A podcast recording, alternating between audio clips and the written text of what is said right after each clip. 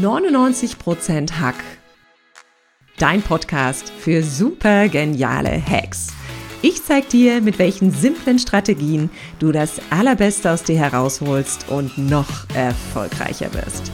Meine besten Hacks bekommst du als Geschenk in meinem Newsletter unter katrinleinweber.de. Und jetzt Ärmel hochkrempeln und ran an den Hack.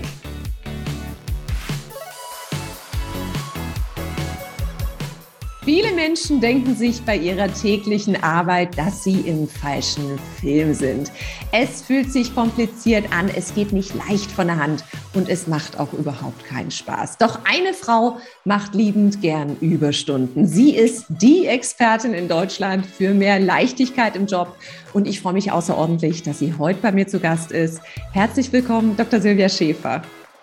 Ja, danke, liebe Katrin, für die Einladung. Ich bin total gern hier. Ja, sehr, sehr gern. Ich bin total gespannt, was du uns alles mitgebracht hast. Liebe Silvia, warum haben denn so viele Menschen eigentlich den Spaß an ihrer Arbeit verloren? Ja, ähm, das kann man gar nicht so genau sagen. Ähm, da fehlen uns, glaube ich, ganz viele Daten. Aber was man sagen kann, ist, dass die Arbeit sozusagen keinen Stellenwert annimmt. Also Arbeit ist was, was man machen muss, was man nicht auswählen kann. Man nimmt den Job, den man braucht. Äh, man guckt, dass man halt, äh, sage ich mal, irgendwie sich über Wasser hält. Ne? Und das ist das Problem, dass es keine Priorität hat. Und wenn man sich jetzt sagt, okay, ich suche mir einen Job, der mich erfüllt, ich suche mir einen Job, der zu mir passt, ja, dann ist das Ganze überhaupt kein Problem. Nur viele, durch die ganz vielen Jobs, die wir haben, und das ändert sich ja auch ständig, viele Leute wissen gar nicht, was es für neue ähm, Berufe gibt. Und das macht es halt einfach schwierig, aus diesem großen Baukasten was auszuwählen. Gleichzeitig muss ich aber sagen, macht es auch einfach, weil man sich den Job kreieren kann, den man gerne hätte.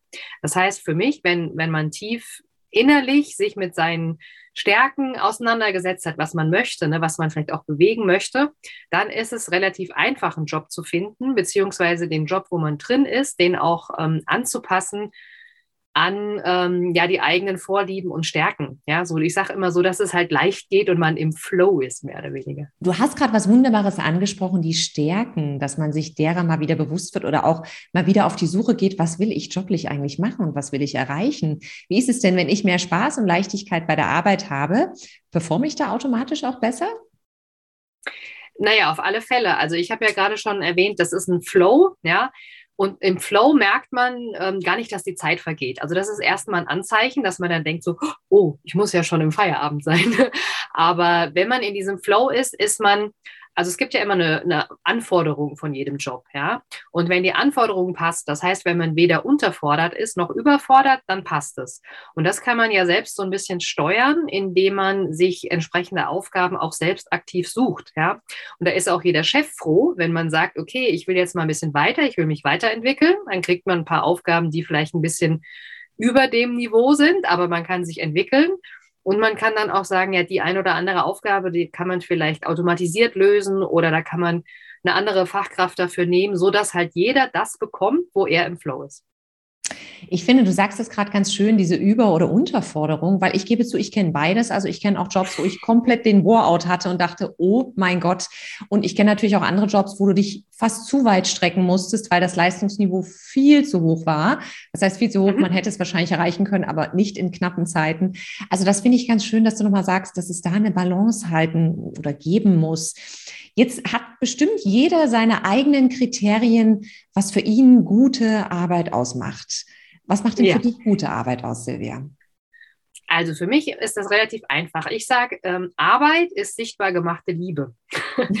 Viele fragen sich, äh, Liebe auf der Arbeit ist irgendwie blöd. Aber ich sage immer, man arbeitet ja, um irgendwas herzustellen, ein Produkt oder eine Dienstleistung. Und das bedeutet ja, man, man schafft einen Mehrwert für irgendeinen Menschen, der irgendwo ist. Ja? Selbst wenn man, sage ich mal, ähm, Bremsen am Fließband ein, also einschraubt, ja, oder wenn man Regale füllt im Supermarkt, man tut es für irgendjemand. Und für mich ist, wie gesagt, Arbeit sichtbar gemachte Liebe, dass man einfach sagt, man möchte was abgeben, man möchte was tun, damit sich jemand anders irgendwann mal freut. Und das hat für mich sehr viel mit Nächstenliebe zu tun und aber auch mit Selbstliebe, weil man selber was geben kann. Und das bringt, also mir bringt das Gefühl sehr viel. Und ich habe auch schon aus sicheren Quellen gehört, dass das vielen so geht. Ne? Wenn sie was weitergeben können, wenn sie helfen können, wenn sie ihre Expertise weitergeben können, dann ja, beflügelt das einfach. Ah, das ist jetzt, das finde ich jetzt echt einen schönen Hack, weil das heißt ja, ich, ich gehe nicht nur rein und verrichte da die Arbeit, sondern ich denke schon mal an den Endverbraucher oder an den Konsumenten. Ne? Ja ist manchmal, glaube ich, eine bisschen Herausforderung, wenn man zum Beispiel wie ich aus dem Finanzbereich kommt ähm, und man kreiert da wilde Produkte, äh, sich dann ja. vorzustellen, dass äh, der Endverbraucher so zufrieden äh, mit dem Produkt ist, ist manchmal doch in der Tat eine Herausforderung. Die Sichtweise finde ich aber sehr schön, weil dann hat man mehr den Bezug, es macht Sinn, was ich tue. Und ich glaube, eine Sinnhaftigkeit in einem Job ist ja ein Riesenkriterium, dass es auch Spaß macht und dass es leicht von der Hand geht. Genau. Also ich sage auch immer, ich habe so ein sogenanntes Geheimrezept dafür, dass gerade Führungskräfte, ja, dass die wirklich ähm, höher performen und gleichzeitig Energie bekommen. Weil das darf man nicht vergessen, so eine Arbeit im Flow, wenn wir jetzt halt jetzt hier auch sprechen und es geht uns beiden gut und wir haben Spaß dabei, unsere Expertise weiterzugeben, dann bringt einem das ja mehr Energie, als es kostet, ja. Und einfach diesen Mind Change zu haben, ich mache die Arbeit ja für mich, ja, ich mache die auch nicht für jemand anderen und ich mache die, ich tausche die auch nicht gegen Geld. Für mich ist das ein guter Nebeneffekt, denn ähm, also klar, wir brauchen alle Geld, aber wenn wir mal ehrlich sind, in, in, in meisten Sozialstaaten wird man auch so aufgefangen, ne? Und äh, def deswegen ist für, für mich auch einfach sowas wie, wenn man arbeiten geht, ist es einfach ein Privileg, ja. Und wenn man sich halt die Arbeit aussuchen kann, wenn die zu den Stärken passt, ist das nochmal ein Privileg, ja. Und wenn man dann dahergeht und kennt die Leute, also ich, ich denke jetzt mal an vielleicht einen Tierarzt oder jemand, ein Reporter, der einfach, ähm, keine Ahnung, wir sind ja beide in der Nähe von Frankfurt, wenn da irgendwas passiert, ja, im Industriepark zum Beispiel, da will ja jeder sofort wissen, Mensch, was ist denn da los? Bin ich betroffen und so, ja. Und da, dann sieht man, okay, man macht es eben für die Leute, die sich betroffen fühlen und dann wird es auch einfach, ne? Dann, ähm, dann spürt man auch selber, wenn es eben Spaß macht, ja, wenn es Geld bringt, wenn es den Stärken entspricht, wenn es leicht geht und wenn man merkt sozusagen, es ist das, was die Welt von einem braucht. Ja, und das macht meistens ja auch Spaß. Manchmal gibt es auch was, was die Welt braucht, aber keinen Spaß macht. Aber gut, so ist es nur halt mal. man muss auch nicht immer dieses Punkt, Pünktchen in der Mitte treffen. Aber wenn du nach Hex fragst, ist der Spaß und die Freude der erste Anlaufpunkt, wo man sagt, das muss erstmal erfüllt sein. Ich finde das total schön und ich finde, und da würde ich ganz gerne mal auf einen Punkt zurückkommen, den hast du schon angesprochen. Mich hat es immer sehr begeistert, wenn Leute schon in jungen Jahren gewusst haben, wo sie hinwollen, was ihre Leidenschaft ist. Und ich finde, die Generation von heute schafft das relativ zeitig. Ich habe das früher noch nicht so zeitig geschafft. Also ich habe ähm, schon mehrere Semester Zahnmedizin studiert, bevor ich zur BWL gewechselt bin und von der BWL dann okay. ins Coaching-Business. Also es hat bei mir ein Stück gedauert. Wie ist denn mhm. das, wenn ich jetzt merke, das, was ich mache, macht mir keinen Spaß? Es hilft auch kein Perspektivenwechsel. Ist es dann so ein bisschen einmal falsch abgewogen und das war's dann? Oder wie kann ich dann eine wirklich realistische mhm. Veränderung mhm. hinbekommen, Silvia? Also ich würde das nicht so sehen. Wer, wer mich jetzt kennt, der äh, weiß das, dass ich schon oft gewechselt bin. Ich sage immer, ich bin der Change-Weltmeister. ich bin äh, vom Vogelsberg, von der hessischen Toskana hier nach Frankfurt zu den äh, Mainhetten. Ja, ich bin von der Chemie gewechselt in die IT ähm, und ich habe äh, quasi Chemie studiert, dann bin ich über die BWL, über Jura und jetzt mache ich halt, bin ich Agile Coach und Business Coach.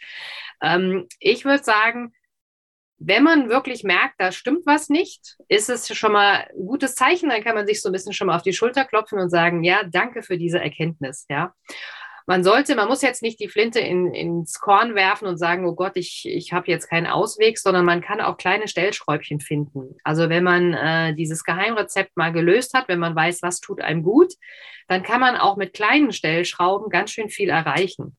Ähm, natürlich ist halt ähm, in die Idealbild zu haben und das auch umzusetzen, das, das Gute daran. Aber ich würde das nicht sofort umsetzen, sondern einfach erstmal gucken, da wo man ist, wie kann man was Kleines ändern? Und dann würde ich nach einem ganz coolen Hack vorgehen. Den werden deine Zuhörer oder Schauer bestimmt lieben. Der heißt Inspect and Adapt. Ja, das oh, heißt, kannst du es nochmal wiederholen, Silvia? Sag nochmal. Inspect and Adapt. Also okay. ich probiere was aus und passe es dann immer wieder an. Man nennt das auch so iterative Vorgehensweise, wie auch immer. Aber das meint quasi, ich ändere ein bisschen was an meiner Arbeit und gucke dann, was passiert? Bin ich glücklicher? Bin ich unglücklicher? Geht es mir leichter von der Hand? Geht es mir schwerer von der Hand? Habe ich mehr Spaß, weniger Spaß? Und wenn es mehr Spaß macht und man will dahin, geht man in die Richtung. Und wenn es keinen Spaß macht, geht man in eine andere Richtung. Und so kann man quasi sich den Job schaffen, ähm, der, der wirklich zu einem passt. Jetzt sagen viele, ja, das geht bei mir nicht so einfach, wenn ich jetzt irgendwie an der Kasse sitze oder sowas. aber das Silvia, ich, ich habe in der Tat gerade gedacht, also ich finde ja kleine Veränderungen, große Wirkung immer großartig. Ich habe aber gerade in der Tat an die, an die Dame an der Rewe-Kasse oder den Herrn an der Rewe-Kasse gedacht, wo ja, da geht es ja wirklich um einen automatisierten Prozess. Der kann vielleicht freundlicher Hallo sagen, der kann Ihnen noch ein schönes Wochenende wünschen. Was ist denn, wenn der Gestaltungsspielraum wirklich, wirklich verdammt klein ist? Ja, also ähm, man kann da zum Beispiel auch hergehen und kann sagen, okay, welche Tätigkeiten, bleiben wir mal beim Supermarkt, ja, welche Tätigkeiten gibt es denn da noch? Und welche werden denn vielleicht gebraucht, dass man einfach mal die Tätigkeit wechselt. Wenn man jetzt sagt, okay, es gibt keinen anderen, man sitzt wirklich an der Kasse, man ist zum Beispiel kommunikativ, kann man ja einfach gucken, dass man jetzt ähm, wirklich mit den Kunden oder so einfach mal anders ins Gespräch kommt, ne? dass man dann seine kommunikative Ader da vielleicht einfach äh, auslebt. Ja, wenn man jetzt zum Beispiel irgendwie äh, kreativ ist, kann man sich natürlich da das Ganze auch so gestalten, dass man einfach sagt, okay, ich mache jetzt einfach mal was anders oder ich mache es besser, so, so dass es für mich gut passt, ja. Oder man sagt, ähm, ah, mir fehlt hier die Musik oder so, dann, dann versucht man halt einfach Musik zu ändern. Ich habe das selber mal in einem großen Einkaufszentrum gemacht, da habe ich dann gesagt, hm, können Sie nicht mal für mich die Musik ändern und so, ja, das irgendwie gibt es da Studien und so. Ähm, dann kam, haben die gesagt, das hat ja noch nie einer gefragt und dann haben sie es halt gemacht, ja. Das heißt, einfach mal ausprobieren, was da möglich ist.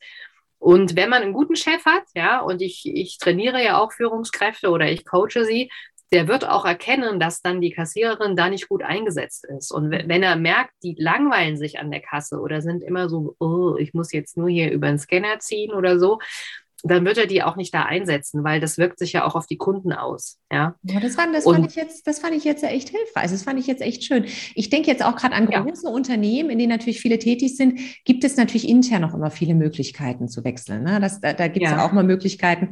Und klar kann man aber sagen, vielleicht bin ich jetzt nicht äh, super qualifiziert für den Bereich, aber es kann sich jeder einarbeiten und es kann sich jeder natürlich auch das Wissen aneignen, was man braucht. Und ich glaube, große ja. Unternehmen sind halt oft auch dankbar, bevor sie einen Mitarbeiter, einen wertvollen Mitarbeiter verlieren, ähm, ihn dann, wie du gesagt hast, nach den Stärken einzusetzen, weil meistens auch eine Kostenfrage. Genau. Es kostet mehr, Leute zu akquirieren, als ähm, Leute in Anführungsstrichen ganz positiv gemeint jetzt. Genau.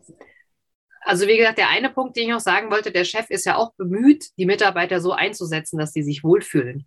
Weil ich bin ja großer Verfechter von Mindful Leadership und wozu braucht man das? Ne? Das braucht man, um die Firmen fit zu machen für New Work. Ne? Im New Work hat ja der Arbeitnehmer, gibt die Richtung vor, was mhm. braucht der?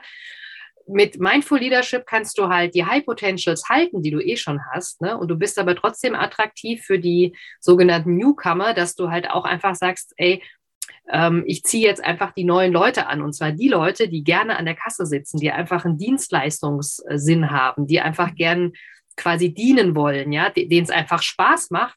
Die machen vielleicht auch sich selber eine Meisterschaft. Ne? Die denken jetzt, ah, ich ziehe das mal schnell drüber. Ich bin ganz schnell und da müssen nicht so Leute so schnell anstehen und ich bin trotzdem noch gut gelaunt. Das kann man ja auch wirklich als ähm, Herausforderung sehen, als Challenge, ja. Und ich bewundere immer, in Hotels so die, ähm, sag ich mal, die Rezeption oder wenn da einer an der Bar sitzt, da gibt es wirklich Menschen, die machen das mit voller Hingabe. Ja, und das mhm. ist sozusagen mein Ziel. Egal was man macht, man macht es so, wie man es kann. Und wenn du nach dem Heck fragst, ja, dann würde ich sagen, ähm, mein, mein, Steckenpferdchen ist auch ein bisschen dieses Ikigai. Ja, das kennt ihr vielleicht auch schon. Man sagt immer glückliches Leben. Es wird auch im Alltag verwendet. Aber wenn du das, wenn du mal nach Japan gehst, da ist Arbeit keine Last, da ist es Leidenschaft und ähm, Erfüllung, ja. Und Was machen die Japaner Leute, denn anders? Was machen die anders, Silvia? Genau, die Japaner versuchen ähm, nicht besser zu werden wie andere, die versuchen selber jeden Tag ein Stück besser zu werden. Ja, das ist so ähnlich wie im Profisport. Du bist, du, du trittst nicht gegen andere an, sondern du trittst gegen dich selber an und du willst besser werden wie gestern oder wie beim letzten Training. Ah, und ich habe da auch schon viele Bücher gelesen. Ich war leider noch nie in Japan, aber irgendwann bin ich da mal. Und das Gute ist, dass die halt einfach ähm, durch, mh, hm, sag ich mal, ständige Wiederholung von einer Tätigkeit da ähm, wirklich zur Meisterschaft performen. Und zum Beispiel gibt es da jemand, der ein Restaurant hat, ein Sushi-Restaurant, das ist der beste Fischaussucher auf dem Markt, ja. Das heißt, der, ähm, der testet die dann auch und, und riecht an denen, also macht ganz normale Qualitätskontrolle, wie jeder, der Fisch einkauft. Aber der hat das so perfektioniert, dass er dann sagen kann, zu 100 Prozent wird der Fisch ein gutes Sushi oder eben nicht. Und das macht aber auch diese Hingabe aus, die, die vielleicht nur jemand entfalten kann, wenn er schon mehrere Jahre das macht, wenn er auch die Erfahrung eben mitbringt.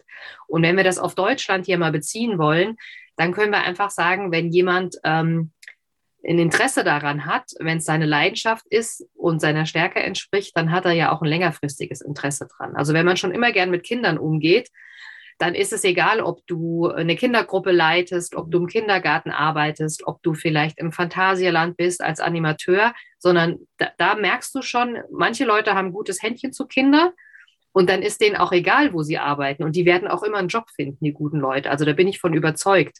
Absolut. Und ich fand die, die, den Hinweis auf die Hingabe jetzt sehr schön. Das fand ich wirklich toll. Ja. Und so ein bisschen nach dem Motto auch Make it sexy. Ne? Also, dass man wirklich einfach Challenge, jeden Tag die Challenge mit sich selber macht, das finde ich sehr hilfreich, weil ein Vergleich im Außen macht oft unglücklich. Und eigentlich geht es ja immer nur darum, sich selbst zu vergleichen mit dem, wie war es gestern, wie war es vor einem Monat, wie war es vor einem Jahr. Also das fand ich einen sehr, sehr, sehr wertvollen Tipp, Silvia. Hast genau. du noch einen auf Lager? Genau, ich habe noch einen auf Lager und zwar schneller geht das Ganze, wenn man eine gewisse Offenheit an den Tag legt. Ja, also man denkt dann immer, ah, die Führungskraft ist für mich zuständig, die soll mir schon was geben, mhm. was ich kann. Also meine Eltern haben immer gesagt, ja, du gehst doch dahin und kriegst was zu tun und dann tust du das. Und habe ich gesagt, nee, ich gehe dahin und sag, was ich gern tun möchte. Also wenn man selber jetzt nicht hinterm Berg bleibt und einfach sagt, ey, ich interessiere mich für Chemie, ich interessiere mich für also aktuell Agilität und sowas, ähm, dann kann auch die Führungskraft einfacher ähm, die Aufgaben zuteilen oder was jetzt auch sehr on vogue ist, ja, selbst organisierte Teams, mhm. dass man gar nicht mehr so eine Art Hierarchie mhm. hat, dann ist es halt nochmal wichtiger, dass man in diesem Team, wo man arbeitet, transparent macht, ey, also zum Beispiel bei mir war das sehr lustig. Ich habe immer so als Projektmanager gearbeitet und irgendwann habe ich dann gesagt, ey Leute, ich quassel total gerne, ich kann doch mal so Meetings moderieren, ja. Und nach ein paar, äh, dann haben die gesagt, ah ja gut, dann mach das doch mal. Und dann am Ende habe ich so Townhall-Meetings moderiert. Manchmal wurden die jetzt auch äh, Corona-bedingt übertragen vor tausend Leuten. Und ich habe da so einen Spaß dabei und die anderen freuen sich, dass ich das mache und dass sie es nicht machen müssen. genau. Und also, da denke ich immer so, wie cool, dass ich das gesagt habe, weil sonst wird absolut. keiner auf die Idee kommen. Ich finde es halt wichtig zu sagen, was man will, aber auch zu sagen, was einem nicht so passt, ne? Dass genau. man dann so reingepresst wird, weil ich finde ja dieses Nein sagen und Grenzen setzen mindestens genauso wichtig wie ich würde das gern tun und das würde ich nicht gern tun. Also das finde ich gehört ja zusammen und witzigerweise finde ich wissen viele mehr, was sie nicht haben wollen und kommen dann über diesen Umweg eigentlich darum zu dem, was sie haben wollen. Ne? Wir haben mhm. ja momentan gerade noch diese unsägliche Situation, dass viele im Homeoffice sitzen. Ne? Hast du vielleicht noch so zwei, drei Hacks, wie man äh, wieder ein bisschen mehr Leichtigkeit in der Arbeit im Homeoffice findet, Silvia? Genau, also ein Hack ist quasi, man kann äh, Mittagspausen so als Co- Co-Working oder Co-Eating organisieren dass man sagt, ey, heute gehe ich mal mit der Katrin Mittagessen, dann machen wir beide. Ist zwar jetzt nicht das gleiche, wie als wenn wir auf der Zeil zusammen speisen würden, aber ähm, dann machst du deine Kamera an, ich die Kamera und dann siehst du mich kochen, ich sehe dich essen, wie auch immer. Und dann kann man da eben. ich, ich schäle nur die Banane, bei mir ist kalte Küche. also dann kann man. Äh, dann kann man eben da noch ein bisschen Socializing betreiben. Und was man im Homeoffice ganz, ganz dolle machen sollte, für Sichtbarkeit sorgen. Ne? Also, dass man wirklich in Meetings auch mal kommentiert über den Chat, dass man vielleicht auch mal Links reinsetzt zu einer coolen Studie oder irgendwie ein Foto mal oder sowas, dass das halt alles so ein bisschen auflockert. Also das wäre wirklich mein Tipp technischen Hack habe ich auch mitgebracht. Oh also ja, gerne. Euch, ja, gerne. Tut euch wirklich ähm, sozusagen das Homeoffice so einrichten, dass ihr mobil seid. Das heißt, dass ihr mal im Stehen arbeitet, mal im Sitzen, mhm. dass ihr eine gute Beleuchtung habt und dass ihr, wenn ihr das braucht, also viele ziehen sich ja an und gehen auf die Arbeit und viele sitzen dann im Schlabberlook im Homeoffice. Ja? Also man kann das gestalten. Mein Tipp wäre, ähm, schaut, dass ihr mental wisst, jetzt bin ich privat und jetzt bin ich auf der Arbeit. Also ich habe das jetzt zum Beispiel räumlich gelöst. Man kann es aber auch, ähm, ja, es reicht schon, wenn man eine andere Jacke anzieht, ja, oder wenn man äh, ja, es helfen so Rituale. einfach nur irgendwas haben, Absolut. dass man sagt, okay, auch, auch wenn man Kinder hat, zum Beispiel denen sagen, mhm. okay, wenn ich jetzt hier sitze, dann bin ich auf der Arbeit, da bin ich erstmal nicht da. Also mal klar, für Notfälle ist man da, aber dass man sich auch wirklich abgrenzt. Und mit dieser Sichtbarkeit ähm, kann man natürlich auch im Homeoffice super Karriere machen, ja. Oh, das waren jetzt schon richtig gute, richtig, richtig tolle Tipps. Eine Frage habe ich auf jeden Fall noch. Was merke ich oder was tue ich, wenn ich merke, das hilft alles überhaupt nichts? Also ich habe es probiert. Ich habe versucht, äh, den Gestaltungsspielraum ja. auszuschöpfen. Ich habe vielleicht intern nochmal geguckt, was anderes zu machen. Ich habe meinem Chef gesagt, was ich will und vielleicht hat er sich wirklich bemüht, mich irgendwo anders einzusetzen. Aber es ist einfach nicht das, was es sein soll. Schaffe ich es dann, dass ich Arbeit zur schönsten Nebensache der Welt mache, um Geld zu verdienen? Oder würdest du was ganz anderes empfehlen, Silvia? Genau, also wenn das so ist, dass man längerfristig nicht glücklich wird oder keine Leichtigkeit verspürt oder dass es so, kennen wir alle, dass es so schwer wird. Ne? Das war bei mir auch mal so, zum Glück habe ich es dann lösen können. Ähm, ich empfehle da immer, äh, in sich zu gehen und dann nach einer gewissen Phase wieder rauszukommen. Und damit man da gut rauskommt, bietet sich natürlich auch an, einfach äh, sich einen Coach zum Beispiel zu nehmen, falls man jetzt nicht jemand hat, äh, sage ich mal, eine ähm, ja, eine gute Freundin, die das kann, oder es, es kann auch ein Partner sein, aber oftmals ist es gut, jemand von außen. Ähm, weil das Problem, wenn man nicht seinen sein Flow-Zustand findet, ist meistens mangelnde Klarheit. Und wenn du im Inneren keine Klarheit hast, wenn du nicht weißt, will ich die Karriere, will ich das machen, manchmal merkt man auch nicht, dass man überfordert ist. Ne? Da rennt man in so ein Burnout rein. Äh, wenn du diese innere Klarheit nicht hast, dann musst du die erstmal finden im Innern und das Außen ergibt sich dann meistens. Das habe ich schon so oft erlebt. Und deswegen nochmal als Expertin für Mindful Leadership sorge ich dann zum Beispiel auch dafür, dass äh, Mitarbeiter und Führungskräfte hoch motiviert sind, ja, und dass sie halt schon während der Arbeit ihre Akkus aufladen. Das heißt, wenn die dann Feierabend haben, dann können die durchstarten in den Tag, ja. Und oftmals ist es ja so, man kommt vom Feierabend und sagt, ah, jetzt muss ich mich erstmal ausruhen, jetzt muss ich erstmal gucken und dann springen die Kinder um einen rum und dann sagt man so, ja, Moment, ja. Und ähm, es ist nicht so, dass Arbeit Energie kostet. Klar, wir wissen das aus der Physik, ja, aber die Japaner haben es bewiesen, ähm, Arbeit schenkt auch Energie. Und selbst die ältesten Leute, ja, ich glaube, Okinawa sind da sehr alte Leute. Ich glaube, letztens ist sogar in Spanien der älteste Mensch gestorben mit 113 Jahren. Und da ist es halt so, die arbeiten alle noch, ja. Und da wundere ich mich immer, warum arbeiten die bis die 80, 90 sind und wir in Deutschland sagen dann, jetzt wollen wir aber endlich mal irgendwann aufhören. Und das hat auch ein bisschen mit Mindset zu tun, aber das ist kein Hack, sondern das ist einfach nur diese innere Klarheit, die einem fehlt, glaube ich. Oh, ich finde innere Klarheit schön, weil Klarheit ist ja auch die High-Performance-Tugend, mit der eigentlich alles anfängt.